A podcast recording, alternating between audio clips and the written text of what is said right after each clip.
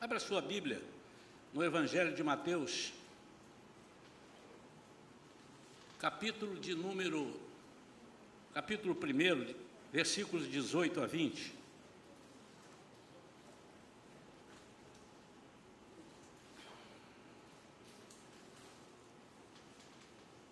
Mateus capítulo 1, versículos 18, 19 e 20. Diz assim: O nascimento de Jesus Cristo ocorreu da seguinte maneira: estando Maria, sua mãe, prometida em casamento a José, antes que coabitassem, achou-se grávida pelo Espírito Santo. Então José, seu esposo, sendo um, um homem justo e não querendo expô-la à desonra pública, planejou deixá-la sem que ninguém soubesse a razão. Mas, enquanto meditava sobre isso, eis que em sonho lhe apareceu um anjo do Senhor dizendo: José, filho de Davi, não temas receber a Maria como sua mulher, pois o que nela está gerado é do Espírito Santo. José, filho de Davi, não temas receber a Maria como sua mulher, pois o que nela está gerado é do Espírito Santo. Vamos orar. Pai querido, fala conosco, Senhor, como só tu sabes falar, profundo, calmo, sereno, mas sem deixar nenhuma questão sem resposta. Fala ao nosso coração, fala a tua igreja, fala a todos, fala aqueles que tomarem conhecimento desta gravação, que o Espírito Santo possa dirimir as dúvidas e possa colocar mensagem que o Senhor quer passar. Em nome de Jesus. Amém. É, a gente acostuma, desde criança, principalmente aqueles que nasceram no lar cristão, é, a gente se acostuma a ver as peças de Natal, né? conhece a história. Maria ficou grávida do Espírito Santo, e José quis largá-la, porque ele ainda não era casado com ela, e a mulher aparece grávida. E a gente não, talvez não identifique algumas coisas interessantes, umas nuances aqui. Que tudo que Deus faz tem um propósito profundo. Os irmãos vão ver que neste processo de nascimento, ele já foi feito parecido lá no Antigo Testamento, como figura do que seria aqui agora.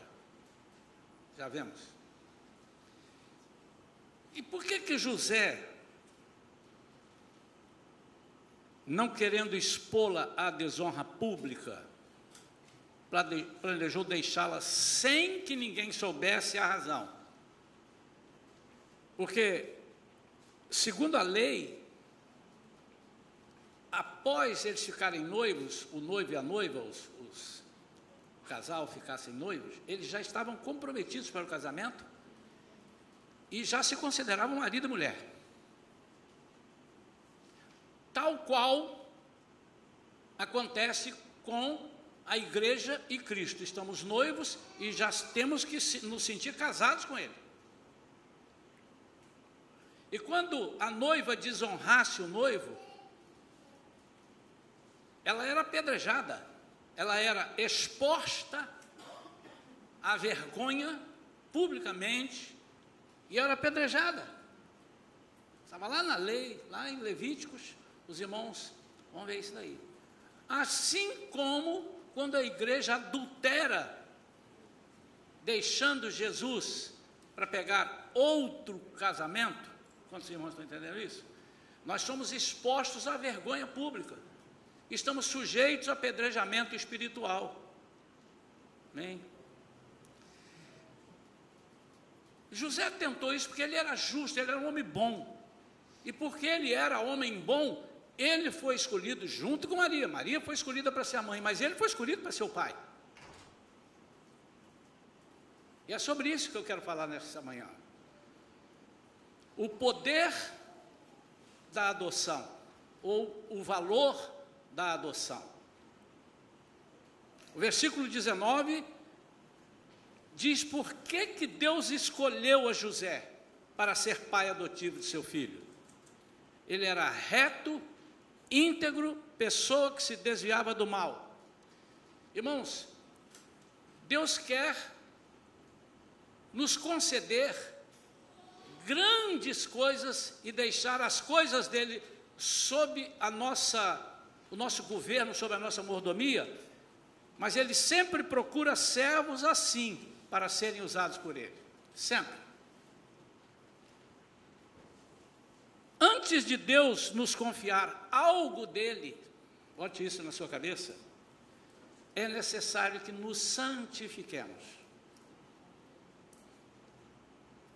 Uma pergunta que eu posso fazer é se você tem alguma coisa de muito valor e você deixa na mão de qualquer pessoa tomar conta. Você tem um carro todo importado, todo bonito, brilhando, você deixa na mão de qualquer um, empresta seu carro, pode ir, toma chave, faz o que você quiser. Você, olha, presta atenção, cuidado com isso, cuidado com aquilo. Não, não sei se você é assim, eu sou assim. E por isso eu não gosto de pegar o carro dos outros, porque eu não sei como é que o camarada vai dizer, olha, pode levar o carro, mas não senta no banco do carro não, porque ele é novinho. Como é que eu vou dirigir? Eu não posso sentar.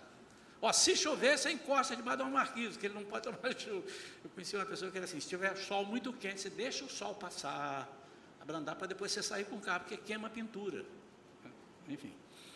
Mas nós não colocamos, se nós não colocamos algo valoroso para que qualquer pessoa, pessoa descuidada, tome conta, como é que você acha que Deus vai fazer isso? O versículo 20 diz que, enquanto meditava sobre isso, eis que em sonho lhe apareceu um anjo do Senhor. Ele ouviu então um anjo do Senhor falando com ele. E eu quero chamar a atenção. Num momento conturbado, eu não sei o que passou pela cabeça de José. No mínimo que ele tinha sido traído. No mínimo, esse é o mínimo. E ele certamente estava conjecturando onde foi, quando foi. Poxa, eu confiei tanto em Maria. Poxa, Maria me parecia ser uma pessoa digna. Nesse momento, quando Deus vem falar contigo, é mais difícil de ouvir. Porque você está nervoso, você está chateado, você está acabrunhado. Aí você diz: primeiro que. Será que a voz de Deus está falando comigo? Um negócio contrário ao que eu estou pensando? Porque eu estou pensando em abandoná-la. Aí vem uma voz dizendo assim: não abandona não. Isso não pode ser a voz de Deus, poxa. Porque a lei diz que tem que abandonar e ela tem que ser apedrejada. Olha que dificuldade.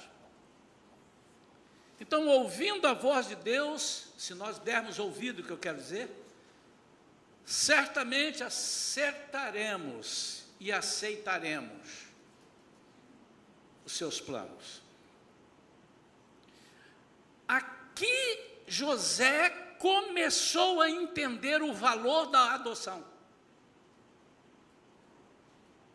Ele começou a entender que o que ele receberia era bem superior ao que ele poderia produzir de si mesmo. Ele começou a fazer outras contas. Antes José queria abandonar Maria. O filho não era seu. Ele não tinha produzido nada mas Deus lhe mostrou os benefícios de aceitar a adoção. E é sobre isso que nós queremos falar nessa manhã. Vamos aprender com José e aplicar em tudo na nossa vida.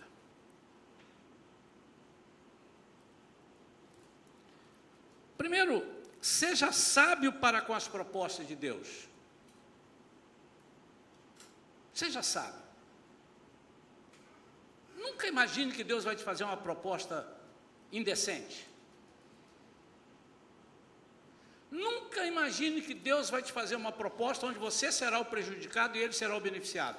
Não há essa hipótese. Às vezes, nas propostas de Deus para a nossa vida, nós vamos passar por uma moenda para sairmos vitoriosos lá na frente. Às vezes, o barro vai ser amassado para ele construir um novo vaso. Mas isso não significa que ele está nos subjugando, nos desonrando e nos prejudicando. José sabia, quando ele ouviu a voz de Deus, ele sabia o que significava andar com Deus. Por que, que ele sabia? Porque ele era justo, a Bíblia diz que ele era justo, o justo é o justificado.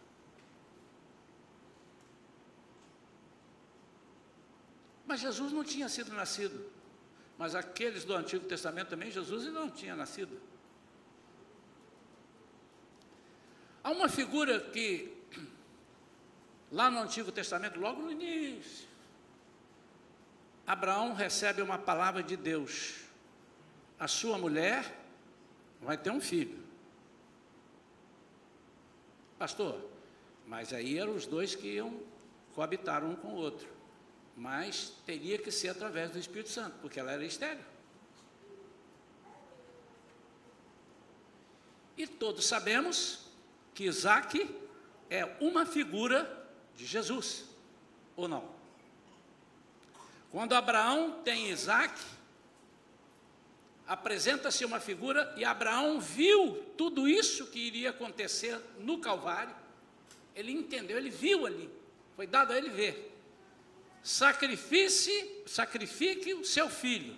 Ele levou para sacrificar disse assim: Não precisa sacrificar, porque ele vai ser sacrificado depois. Eu vou te dar um cordeiro. Mas pense, pense antes. Quando Sara disse assim: Eu não posso dar à luz, eu vou arranjar uma mulher para você, Abraão, para você dar à luz, para ela dar à luz com você.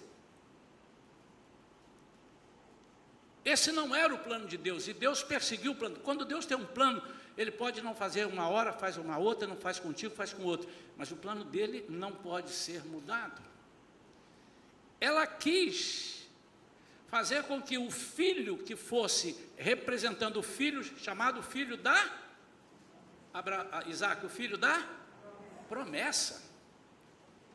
O filho da promessa, Sara quis fazer com que fosse um filho fabricado por ela, de uma forma esquisita. Ela, ela disse assim: Não, você vai tomar Agar como sua esposa e eu vou ser mãe do filho. Ué, troço esquisito. Isso são coisas humanas. Mas já era uma figura e Deus falando assim: não, é com ela. Não, mas ela não pode. Não interessa se não pode, porque quem vai dar o filho sou eu. E está acontecendo agora aqui com Maria e José. Exatamente a mesma coisa. A nossa visão, às vezes, tem sido de possessão e de domínio. Aquilo que eu construí, aquilo que eu conquistei tem um valor, como é interessante quando nós olhamos para trás e percebemos as coisas que nós conquistamos e quando nós demos cabeçada, pegamos e fizemos, construímos, a gente dá um valor maior ainda. Mas nos esquecemos que as coisas melhores são aquelas que conquistamos com a ajuda de Deus. Tem uma passagem na Bíblia que está em, em 2 Coríntios 6, 10, e o finalzinho dela diz: nada tendo, mas possuindo tudo. Essa é a figura que Deus quer para nós. E essa era a figura que Deus estava passando para José. O filho é meu e você vai ser um pai adotivo. Mas pai adotivo? Eu não fabriquei, eu não fiz nada, não, não, não teve a minha participação. Mas você vai ver como é importante quando eu sou o pai e você é o adotivo. E eu quero que nesta manhã você preste atenção no valor de nós adotarmos as coisas de Deus. Pensamos, eu sou importante por aquilo que tenho, eu sou respeitado por aquilo que possuo. Mas José pensou: puxa, eu vou adotar um filho de Deus, que extraordinário! Eu vou possuir nada, tudo sem nada ter. Agora a cabeça dele já começou a fazer conjecturas. Deus vai morar aqui dentro de casa. Eu vou ser o pai do Filho de Deus, que é o próprio Deus encarnado. Preste atenção, irmãos. Aquilo que o Espírito Santo quer passar para a sua vida. Eu não vou ter que falar com ninguém mais, eu vou falar direto com ele. Mas só tenha cuidado de uma coisa, de você não se apossar daquilo que é de Deus de uma forma diferente da mordomia. Quantos entenderam? Cuidado para você não dizer eu sou dono daquilo que deveria ser de Deus. Quando você deve ser, eu sou mordomo e vou usar tudo e Deus vai abençoar, mas pertence a Deus, não pertence a mim. Quando Jesus, vamos dar um salto aqui, tem 12 anos, e fica esquecido no templo. Uma festa que eles foram, e anualmente eles iam, e Jesus tinha 12 anos, eles foram. Quando eles voltam da festa, José e Maria, junto com seus amigos de viagem, esquecem Jesus no templo. Andaram um dia. E lá pararam para fazer um piquenique, pegaram o frango assado, abriram, quando olharam, vão dar uma coxinha. José, Jesus gosta da coxinha. Cadê Jesus? Não estava, Jesus não estava ali. A farofa que eles prepararam para Jesus não estava ali. Aí que eles deram conta, eles voltam lá. Passados três dias, isso é um mistério, hein, irmãos? Já preguei sobre isso, um dia vamos pregar de novo. Vê que para cá anda um e para lá anda três. O meu caminho é no mesmo. Só para você não ficar curioso, é porque ele foi procurar Jesus antes no lugar onde ele não estava. Aí ele demorou para achar. Aí ele acha Jesus, mas o que eu quero falar é sobre isso agora. Quando eles encontram Jesus, Maria olhou, olha lá, José vem aqui, vem aqui, olha lá, olha lá. E ele no meio dos doutores, no meio dos. falando e tal. Jesus! Depois você lê lá, se não é isso que ele está dizendo lá. Por que fizeste isso conosco? Aos pais reivindicando a posse. E ele responde o quê? Vocês não sabiam que eu tinha que estar aqui cuidando das coisas do meu pai. Nesse momento ele disse assim: você é pai, mas é adotivo. O meu pai é aquele lá. Este é o cuidado que nós temos que ter quando Deus nos entrega tudo, o nosso trabalho, o nosso carro, a nossa vida, a nossa família, tudo isso pertence a Deus. Quando nós temos não temos o cuidado de entender isso, nós passamos a querer ser os pais, os donos originais, e não somos. E aí é que mora o perigo. Ele disse: Eu vou possuir tudo sem nada ter. Eu vou possuir tudo. Obed-Edom é conhecido na Bíblia por uma passagem, por ele ter recebido em sua casa a arca da aliança por três meses. Ele está lá em 2 Samuel, não precisa abrir, amados, 6, versículos 10 e 11. Diz que durante esse tempo sua casa foi grandemente abençoada por Deus, porque ali estava a arca da aliança, estava a representatividade de Deus. É como se ele dissesse assim: Eu hospedei Deus na minha casa. Isso é de uma importância absurda. Mas a arca não pertencia a ele. Um dado momento ela foi levada.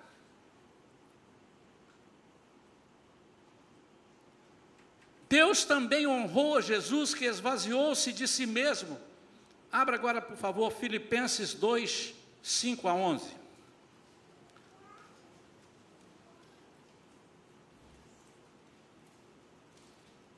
Filipenses 2, eu vou ler porque é muito importante isso. É uma passagem bem conhecida, mas é necessário que nós vejamos. Diz assim: Tende em vós o mesmo sentimento que houve também em Cristo Jesus, o qual, tendo plenamente a natureza de Deus, não reivindicou o ser igual a Deus, mas, pelo contrário, esvaziou-se a si mesmo, assumindo plenamente a forma de servo e tornando-se semelhante aos seres humanos a coisa que José fez aqui foi esvaziar-se do seu orgulho. Naquele momento ele disse assim: Não, eu já sei, as pessoas vão dizer: caramba, Você é pai de um filho que você não teve. E ele disse: certamente alguém vai falar isso para mim, alguém vai falar isso para Maria. Mas a glória de ter Jesus dentro da minha casa e eu ter sido escolhido para ser o pai adotivo de Jesus, para criá-lo até uma certa idade, para cuidar das coisas dele até que ele me chame, até que ele chame, até que ele leve Jesus e até que ele nos leve, é muito superior. E eu preciso esvaziar-me do meu orgulho. Muitas vezes, amados, nós estamos perdendo oportunidades grandes porque não estamos nos esvaziando do nosso orgulho. Nós queremos ter o sentido da possessão, da posse, do domínio. E o que Deus quer é que todas as coisas que estão conosco pertençam a Ele e Ele entrega tudo para nós usarmos e usarmos com sabedoria. Assim, versículo 8: na forma de homem, humilhou-se a si mesmo, entregando-se à obediência até a morte e morte de cruz. Por isso, Deus também o exaltou sobremaneira à mais elevada posição e lhe deu o um nome que está acima de qualquer outro nome, para que o, ao nome de Jesus se dobre todo o joelho dos que estão nos céus, na terra e debaixo da terra, e toda língua confesse que Jesus Cristo é o Senhor, para a glória de Deus Pai. E você vai aplaudir, que eu sei que vai. Amém.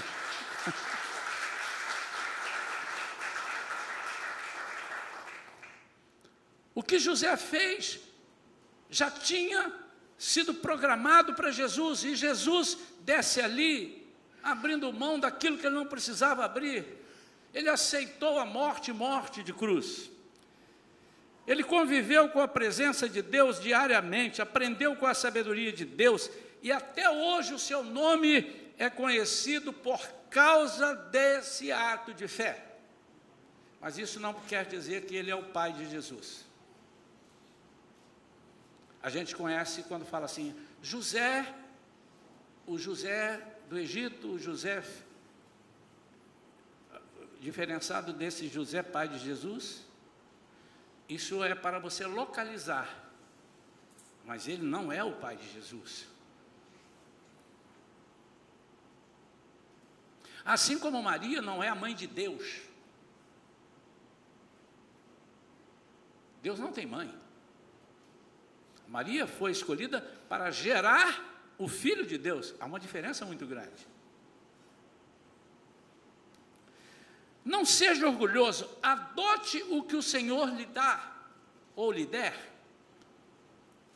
Adote a vida social que Deus quer lhe entregar. Você acha que Deus não quer que você tenha uma vida social? Ele, no mínimo, não seria inteligente. Porque quanto mais vida social você tiver, dentro do contexto dele, mais pessoas você vai alcançar para ele. Você já pensou nisso? Pregamos aqui recentemente como o inimigo quer que nós fiquemos isolados, ficamos um ano e meio, quase dois, e já tem gente que ainda está isolado, nunca saiu depois que começou a pandemia, e ele está acostumando a viver isolado. Isso é coisa da parte do diabo. Não estou dizendo que o diabo está fazendo isso, não. Estou dizendo, quem gosta disso é o diabo, porque eu expliquei mostrei na Bíblia que lá no inferno não haverá sociabilização. Está na Bíblia. As pessoas viverão isoladas, em comunhão, vão estar no céu. Então o inimigo já quer começar a tratar com a gente, e isso leva o isolamento, se você não tomar cuidado, leva à depressão. É lógico que leva à depressão. Você não quer sair, você fica num canto, daqui a pouco você se acostuma com, com, mais ninguém perto, você só quer ficar em silêncio, e aquilo pode te levar à depressão. Isso é um mal espiritual. Para que você pense em dar cabo da sua vida, quantas pessoas suicidaram nessa pandemia? Os jornais falam e não falam todos, não falam, eles não têm o controle de todos. Alguns eles devem ter jogado na conta da pandemia do vírus, da Covid. A vida social que Deus quer te dar é uma vida onde você vai ser honrado. É onde você chegar, as pessoas vão dizer assim, está chegando fulano ali, ó. Está chegando o Joaquim ali, o Joaquim. Vamos ouvir o que, que o Joaquim fala a respeito disso. Mas se você não tem condição de ser honrado na vida social, você precisa estar cheio do Espírito Santo, porque o que Deus quer é que você receba a vida social dele. Ele quer dar a você o nascimento de uma vida social, para você ser o pai adotivo dessa vida social. Vocês estão entendendo isso?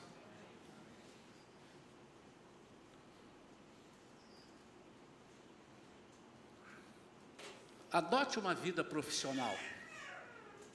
É um erro quando as pessoas falam assim, pastor, irmão, irmã, às vezes fala comigo, às vezes fala com o irmão, eu não posso servir, eu não estou fazendo nada, porque eu estou trabalhando muito, mas você pode trabalhar muito, sim, mas você está servindo a Deus no seu trabalho. Você é um evangelista contador, você é um evangelista advogado, você é um evangelista médico, você é um evangelista professor, precisa ser.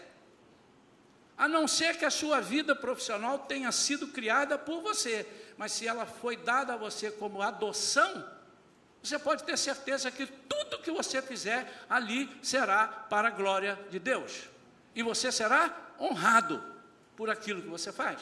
Por quê? Porque quem te deu foi Deus.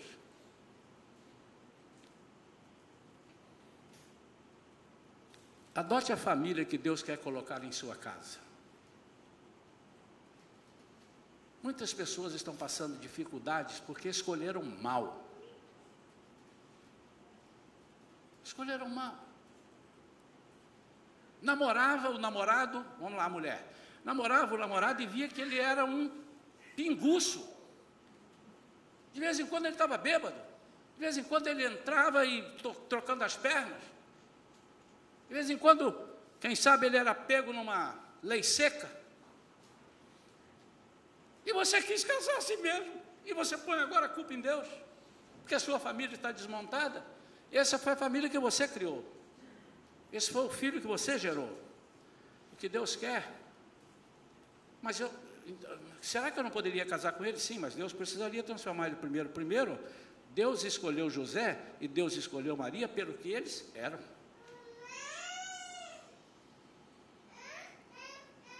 Um casamento onde seus filhos não te obedecem, mas não obedecem porque você, quando casou, você começou a desobedecer a sua esposa, sua esposa começou a desobedecer você. Ah, pastor, mas a Bíblia diz que a mulher tem que obedecer ao marido. Me mostre isso. A Bíblia não diz isso. A Bíblia diz que a mulher é a ajudadora, que no original já disse isso para os irmãos, chama-se Ezer, o mesmo termo dado a Deus como nosso auxílio. Ezer, Eli, Ezer. Deus como nosso auxílio. A mulher, exatamente a mesma coisa. E o homem é o sacerdote. Os dois formam a família de Deus. Preguei aqui um tempo atrás, acho que eu vou ter que voltar a pregar, porque eu estou numa, numa sintonia assim de estou numa de repetir algumas mensagens, porque passa mesmo, a gente esquece. Como é possível nós estarmos casados e divorciados ao mesmo tempo? Porque o marido vai para um lado, a mulher vai para o outro, nos sonhos, nos projetos. Não vai dar certo. Reino dividido, casa dividida, não prospera. Mas o que Deus quer é nos dar uma família dele. E quando é dele, significa que não teremos Tribulações? Claro que não, não significa. Teremos tribulações, mas o compromisso de arrumar essas tribulações são dele.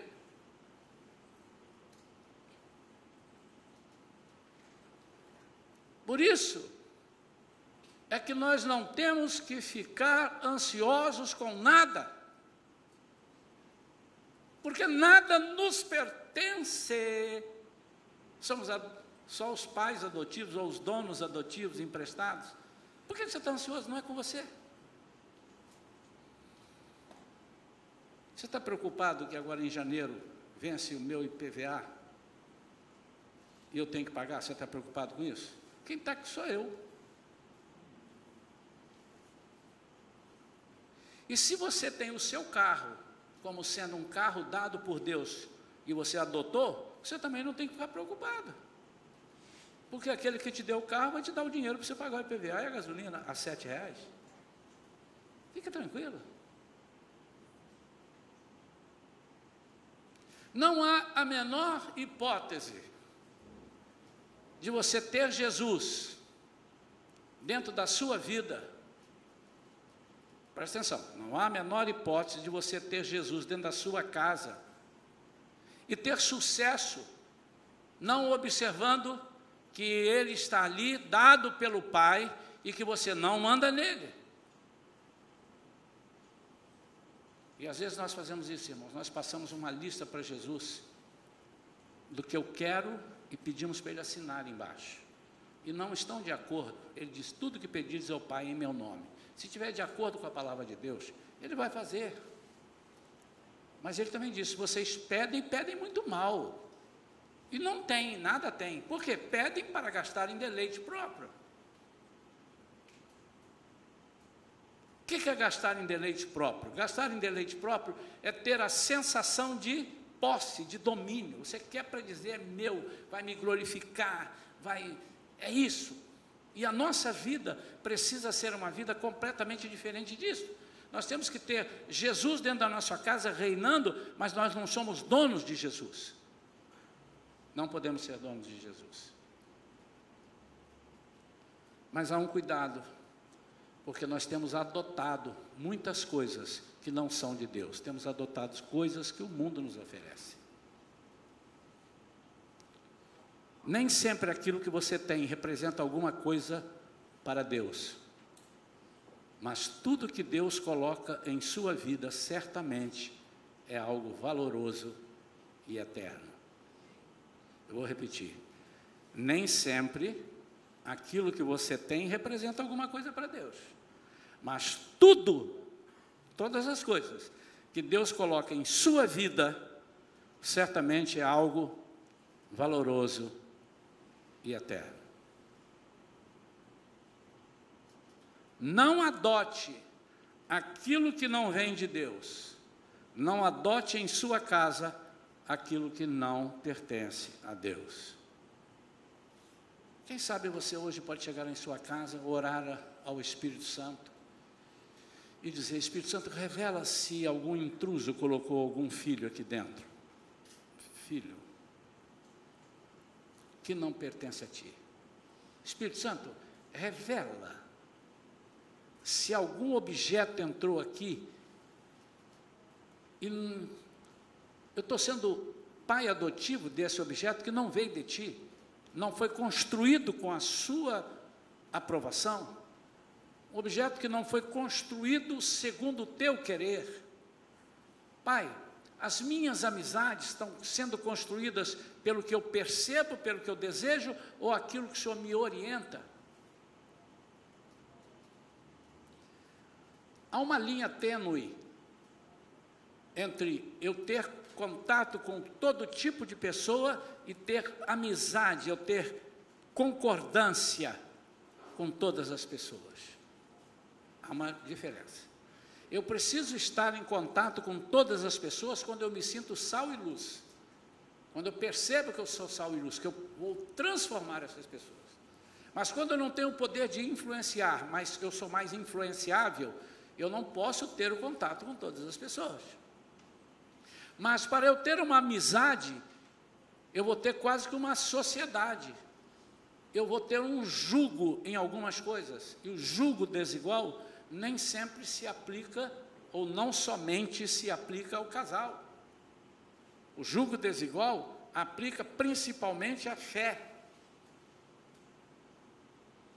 Que a figura que Jesus dá do jugo é sobre a fé, é sobre onde estamos indo. Por isso que ele usa o arado, por isso que ele usa o jugo, os dois bois que estão com aquela canga em cima. Eles vão dirigidos, um quer ir para lá, se o outro não for, ele não consegue ir. Ele só vai para lá se o segundo for também. Ele só vai para cá se o segundo for também. Os dois só vão. Então, se você botar um boi teimoso para lá e um boi teimoso para cá, vai quebrar a que eles não vão para lugar nenhum. Isso é fé. Você não pode estar alinhado a quem não tem o mesmo nível de fé, ou a mesma visão de fé. Alinhado. Você não pode ser sócio, entre aspas. Você não pode ter essa comunhão. Quantos estão entendendo? Mas você pode conversar com qualquer um, um ímpio, com um ateu, todo, você pode conversar, para ver se demove-o da ideia de ser aquilo que ele é e passar a ser um cristão. Essa é a sua função, é a minha função, é a nossa função. Isso é ter dentro da sua casa algo de Deus. Mas a, a nossa palavra só é palavra de Deus quando Deus coloca em nós a palavra dele. Olha o filho aí. Olha o filho aí. Olha o filho aí. Quando você abre a boca para falar para alguém sobre alguma coisa de Deus, se você falar confiado na sua sabedoria, no seu intelecto, você está gerando o seu próprio filho. Mas quando você fala, deixando o Espírito Santo para falar, é o filho que Deus colocou. Vocês estão entendendo, irmãos? É muito mais precioso, é muito mais sublime nós entendermos o poder da adoção. Por outro lado, por outro lado não, ainda mais. Quem tratou de instruir Jesus, quem deu a educação a Jesus, foi Deus, não foi José. Certamente ele falava, Jesus, você deixou o prato sujo ali, tá? Pega ali leva ali para ajudar sua mãe a lavar. Isso é uma outra coisa. Mas quem fez crescer em estatura, graça e sabedoria foi Deus, a Bíblia diz isso. Da mesma forma, meu amado, aquilo que Deus coloca para você na sua vida, Ele vai tratar de lavrar. João 15, Jesus dizendo: Eu sou a videira verdadeira, mas tem um que é lavrador. Quem é? O meu pai. O meu pai é o lavrador. Olha quanto benefício nós temos em pegar tudo. Quanto benefício nós obteremos quando pegamos tudo que temos e falamos: Senhor, nada é meu. Toma, porque você pode fazer isso. Aquilo que você construiu por si, não necessariamente você precisa jogar fora desde que você entregue para o Senhor, e o Senhor vai precisar de mudar. Mas se o Senhor precisar de tirar, Ele vai tirar. Para que você viva uma vida com Ele, plena, precisa ser de acordo com Ele. Então você vai, eu consagro, Senhor. Eu consagro. Quero consagrar esse automóvel que eu roubei, meteu um tiro, na, um revólver na cabeça do camarada, roubei o carro, que achei bonito, mas eu agora quero consagrar esse automóvel ao Senhor. Você acha que você está fazendo o correto? Você acha que Deus vai receber essa consagração? Diz, não, tudo bem, meu filho, você agora é outra pessoa. Você pode ter certeza que você vai perder esse carro. Ou eles vão te roubar, ou eles vão te tomar, ou ele vai bater e vai ter perda total e você não vai ganhar nada porque não estava no seguro. Você pode ter certeza disso. Isso é bíblico. Deus não traz para o lado dele que é santo aquilo que foi que foi objeto ou que foi consagrado ao demônio. Então, eu não quero dizer que tudo que você obteve quando você não tinha Jesus, isso é outra coisa. Quando você é transformado, Jesus tem o poder de transformar um montão de coisa que você tem, mas eu não posso te garantir que são todas. Isso acho que nenhum pastor, nenhum papa, nenhum bispo, nenhum apóstolo tem essa capacidade de é, é, discernir o pensamento de Deus, você diz, não, tudo, ah, tá tudo agora, joga para cá e joga três gotinhas e faz uma oração, ajoelha que está tudo certo. Eu não posso te garantir isso. Mas eu te digo que muita coisa o Senhor vai relevar e vai consagrar e vai transformar na sua vida. Muita coisa. A própria vida sua. Como você foi gerado? O Senhor fez você novo. Ah, pastor, é uma pergunta que talvez, para concluir, alguém esteja me perguntando. Mas quando eu nasci, eu nasci de uma outra forma. E agora? Não serve. Você vai para o inferno. Pastor, mas eu vou para o inferno? Vai, a não ser que você tome uma decisão. Qual é? Aceitar a adoção de Jesus. Se você aceitar a adoção de Jesus, você não vai. O que, é que eu preciso fazer? Você precisa morrer e nascer de Jesus. Você está entendendo, irmão? Você precisa morrer. Meu casamento está muito ruim. Mata esse casamento e faz um novo casamento com Jesus. Ele tem esse poder. Mas precisa morrer. Ninguém consegue sem morrer. Quero orar pela sua vida. Nós estamos vivendo tempos de consumismos estamos dando muito valor às coisas que perecem. Perdão, deixa eu mudar. Nós estamos dando mais valor, muito não, temos que dar valor às coisas, né? Comprei um, um telefone novo, eu comprei um carro novo, eu comprei um. Eu tenho que dar valor, eu gastei o dinheiro ali. Estamos dando mais valor às coisas que perecem do que às coisas que são eternas. Isso nós precisamos aprender a fazer. Nós precisamos abrir mão da nossa vida social quando ela não é empregada para Deus. Pastor, eu posso ir em qualquer lugar? Qual lugar que você quer ir? Eu quero ir num churrasco que tem uma roda de samba. Primeiro que eu não sei se você vai se sentir bem lá. Você vai se sentir? Não, mas eu vou lá para pregar o evangelho. Então vá. Mas volte com um resultado positivo. Se você não tem condição de ir, não vá. Essa é a vida social que Jesus está te dando. Está nascendo na sua casa. Ei, José, fica tranquilo. Você vai ser conhecido como um homem honrado. Quando falarem José, pai de Jesus, você vai entender, mas na mesma hora você fala assim: eu fui pai por um tempo. E porque eu fui pai por um tempo, eu terei um pai eterno. Quantos estão entendendo isso? Enquanto você estiver aqui na terra, o dinheiro que Deus está te dando é dele. Se você entender dessa forma, esse dinheiro vai prosperar na sua mão, você não vai ter noção.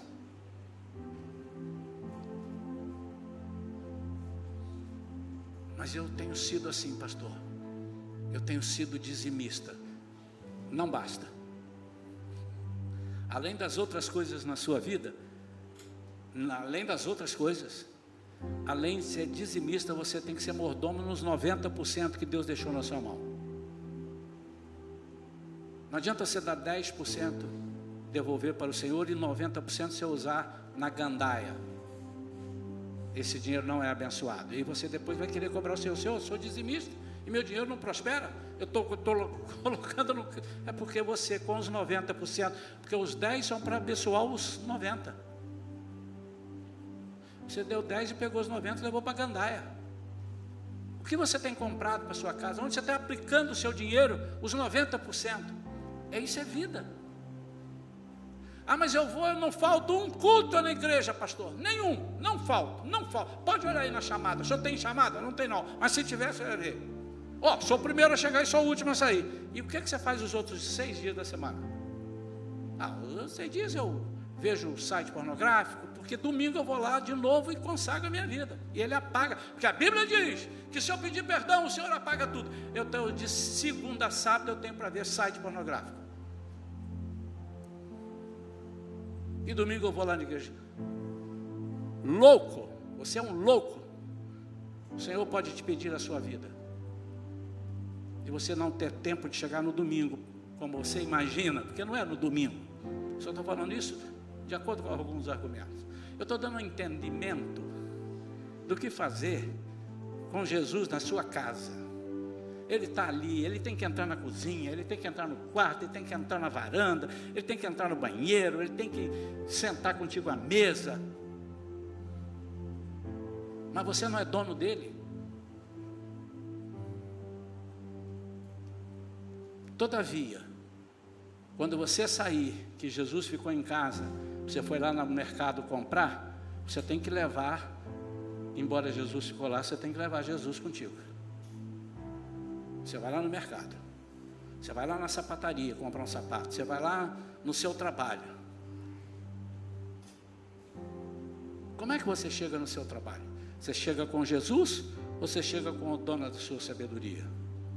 Você chega atrasado e diz que o ônibus pegou um engarrafamento e nem engarrafamento teve? Você está desonrando o nome daquele que Jesus colocou dentro, Deus colocou dentro da sua vida?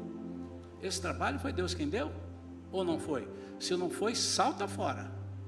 Porque esse é o mínimo. Eles vão te oferecer outras coisas escusas. Vamos ficar de pé, queridos.